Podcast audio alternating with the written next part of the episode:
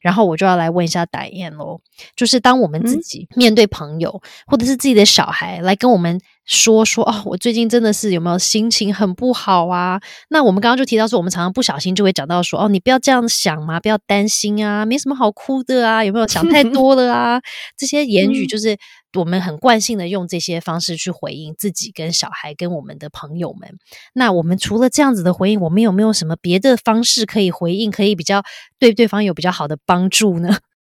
嗯哼，哎，其实你刚刚在讲的时候啊，我也在想一个问题，嗯，就是通常啊，我觉得我们比较不太知道如何说安慰的话，所以我们可能会说没关系啊，不要担心啊，事情一切都会好的这样子的话，其实某种程度好像也是在保护自己，嗯，因为有的人呢，确实没有办法承受那么多的负面情绪，嗯，也就是你今天当一个就是嗯。有情绪，然后或是他很悲伤的人来找你的时候，你确实是他的好朋友，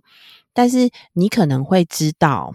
他要跟你接下来讲的这个就是负面的情绪的部分，你可能没有办法承受。哦，或是你也不想承受，所以你就要赶快让他也消灭。说哦，那我们来点个咖啡聊一下。所以他没有办法，对，所以他没有办法听。我在讲，我在想的是说，是不是有很多人其实是没有办法承接负面的情绪？因为你知道吗？其实这种智商师啊，跟心理医生，他们其实很辛苦诶，因为他们常常听到的很多都是负面的心情、负面的情绪，所以他们其实常常要花很多的时间去调试自己。有时候他们也需要去咨商啊，要把这些东西排解掉，对不对？对对对，所以我在想，看哦，何况是这种专业工作者都已经需要做这样子的事情，那我觉得一般的人来说，其实真的还不多能够承受这样子情绪了。但我觉得可能会有一些些的